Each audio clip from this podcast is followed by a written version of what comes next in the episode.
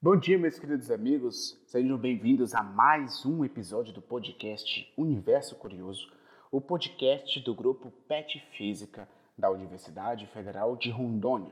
E no episódio de hoje traremos a biografia de um cientista extremamente importante. Então, Robedes, roda a vinheta.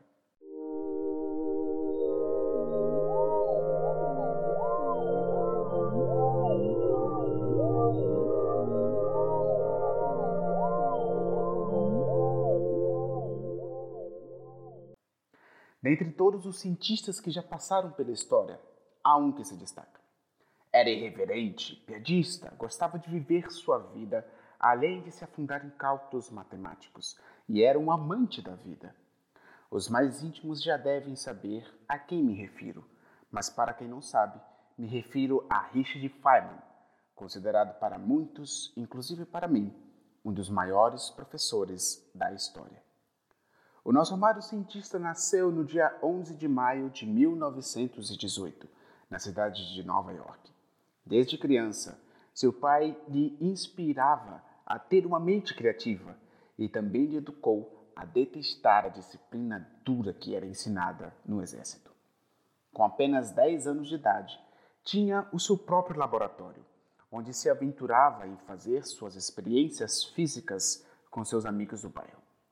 Demonstrando os traços de genialidade com 17 anos, venceu uma competição de matemática em seu colégio e em 1935 entrou no MIT. Do MIT passou para Princeton, assustando a bancada da universidade, pois havia tirado nota máxima nos exames de física e matemática. Um feito histórico para aquela época. Em 1944, ele fora convidado a fazer parte do projeto Manhattan. Na época, acreditava que estava fazendo bem para a civilização. O medo da época era o Partido Nazista desenvolver uma arma poderosa como aquela, primeiro que os aliados. Nesse projeto estavam nomes de peso como Niels Bohr e Fermi. Após o sucesso da bomba atômica aos olhos do governo, Feynman voltou a focar em seu amor à física. Ao ler um pequeno livro de Paul Dirac, teve grande dificuldade em entender os termos físicos contidos naquelas páginas, mas ao final tinha uma seguinte frase: a física precisa de novas ideias e ele se sentiu desafiado. Ao ir ao parque relaxadamente, viu um garoto brincando com um frisbee. E nessa análise ele teve uma brilhante ideia.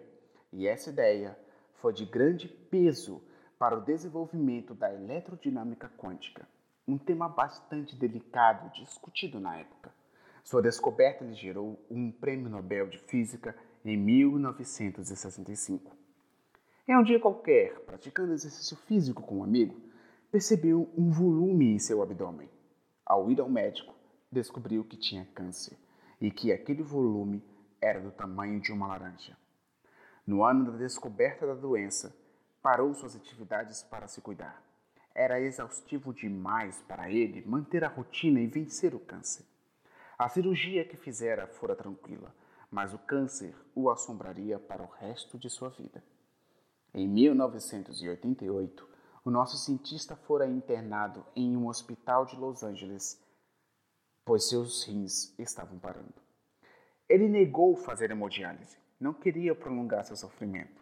No dia 11 de fevereiro de 1988, Richard Feynman morreu com apenas 69 anos. Richard Feynman era um eterno amante da vida não se dedicava apenas à física, mas era apaixonado pela biologia, o qual teve a oportunidade de estudá-la na universidade onde trabalhava. Era fascinado pela perplexidade dos vírus e de como as formigas se comportavam. Era cativante e sedutor. Com 17 anos de idade, ainda em sua cidade natal, conhecera sua grande paixão, Arline Greenbaum, de apenas 15 anos. O amor de Feynman descobriu que tinha uma tuberculose ainda cedo. Contudo, na época, não havia tratamento para a doença. Mesmo sabendo disso, Feynman se casou com ela. Cuidaria de sua paixão até o dia em que a tuberculose a abatesse. Em 16 de junho de 1945, Arninho morreu em um sanatório, sufocada pela doença com apenas 25 anos. A morte de sua amada mulher jogara Feynman no fundo do poço, mas tudo veio piorar após o governo americano explodir as bombas atômicas em Hiroshima e Nagasaki. Ao ver que ele contribuiu para o extermínio de mais de 80 mil vidas inocentes, desenvolveu um quadro de depressão. Ao se passar os anos, descobriu sua paixão pela arte, pela pintura e por um instrumento musical chamado bongo. Sua fama cresceu após iniciar uma série de palestras sobre física. Ele era conhecido como o grande comunicador da ciência. Pode-se dizer que ele era o Fred Mercury da física. Ele cativava seus ouvintes com sua irreverência, suas piadas e, acima de tudo, o modo como se comunicava. Ao ser questionado sobre o prêmio Nobel, ele desdenhou do prêmio ele dizia que o seu grande prazer estava em descobrir os mistérios da natureza. Afirmava constantemente que brincava com a física, brincava em solucionar os problemas que via pelo caminho. Feynman era tão apaixonado e dedicado ao seu trabalho como professor que passava quatro horas antes da aula ensaiando suas aulas em uma sala vazia, imaginando estar cheia queria polir o conhecimento que tinha para passar para os alunos da maneira mais didática possível. Ele é para mim o maior lecionador da história, depois de Jesus Cristo, isso é óbvio. Sua paixão pela ciência e o modo como aproveitava a vida serve como inspiração para vários estudantes, incluindo a mim. Enquanto somos pressionados a esquecer da vida que temos para nos dedicar de corpo e alma para os estudos, Feynman aproveitava a sua vida e os estudos de forma amável.